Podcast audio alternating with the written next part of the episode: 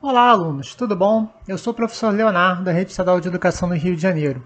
E esse aqui é o podcast número 3 da disciplina História do quarto bimestre do nono ano do ensino fundamental. Nesse podcast, iremos estudar a descolonização na África. A dominação imperialista europeia na África passou a ser questionada a partir das sucessivas crises que atingiram a Europa entre 1914 e 1945. Os conflitos mundiais e a grave crise econômica do período entre guerras revelaram que não havia mais condições políticas para a manutenção das colônias.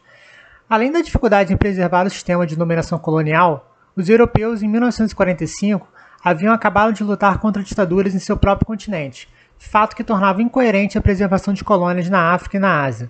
Por outro lado, grande parte da população desse continente já se organizava para conquistar a sua independência. Também, ao ano, em 1945, a Organização das Nações Unidas foi criada e reforçou a defesa da igualdade entre os países. A Carta das Nações Unidas, assinada por todos os países membros da entidade, determinava que as metrópoles europeias consultassem os habitantes dos territórios dominados para encontrar a melhor forma de lhes concederem autonomia política e econômica. Mas essa recomenda, mesmo com a recomendação da ONU, muitas metrópoles se recusavam a emancipar seus territórios coloniais, situação que serviu para intensificar e radicalizar a luta anti-imperialista. Ainda na conjuntura internacional, as disputas ideológicas entre o capitalismo e o socialismo, que se refletiam principalmente nos interesses da União Soviética e dos Estados Unidos em ampliar seus blocos de países aliados, criaram um contexto internacional favorável aos movimentos de independência.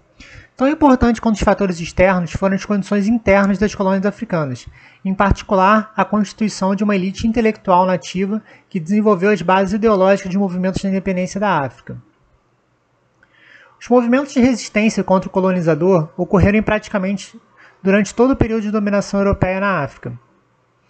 Exemplos dessa resistência anticolonial foram as lutas de Herero, dos Ashanti e do Magi-Magi, ocorridas entre o final do século XIX e o início do século XX, esses movimentos, porém, eram isolados e não tinham uma direção e um projeto político comum, capaz de reunir as forças para o enfrentamento dos imperialistas europeus. O movimento pan-africano foi o primeiro a assumir esse papel, criado no século XX por intelectuais negros nas Antilhas e dos Estados Unidos. Esse movimento pregava a solidariedade dos negros oprimidos pela segregação racial nessas regiões. Apesar de expressar a consciência de uma identidade comum que unia os povos negros na América e da África, o pan-africanismo levou algumas décadas até se tornar uma força política no continente africano. Foi apenas a partir do 5 Congresso Pan-Africano de Manchester, realizado em 1945 na Grã-Bretanha, que o pan-africanismo deixou de ser um movimento de intelectuais negros americanos para se transformar em um instrumento de luta pela independência dos povos africanos, principalmente da África Ocidental Britânica. O quinto Congresso Pan-Africano representou um marco na história desse movimento, ocasião em que as discussões passaram para ação política objetiva. Não por acaso, a maior parte dos participantes era formada de estudantes e sindicalistas africanos, e não de intelectuais afro-americanos. As deliberações desse Congresso Pan-Africano, comprometidas com a ação positiva, destacaram a importância da organização popular para a vitória da luta anticolonial. Além disso, os congressistas propuseram que a discriminação racial passasse a ser considerada crime, resolução adotada em diversas constituições atualmente. A primeira geração de ativistas construiu as bases do pan-africanismo na segunda metade do século XIX era formada por intelectuais de tradição ocidental. Eles falavam e escreviam em línguas europeias, além de atuar em instituições tipicamente modernas, como as igrejas protestantes, as universidades e os campos literários e jornalísticos, em particular na nascente imprensa negra à época, na África e na América.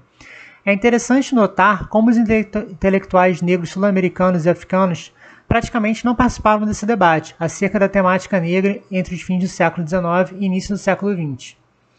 Esse fato pode ser explicado pela inexistência de redes de contatos entre intelectuais negros dessas regiões com o centro da produção intelectual negra na época, os Estados Unidos.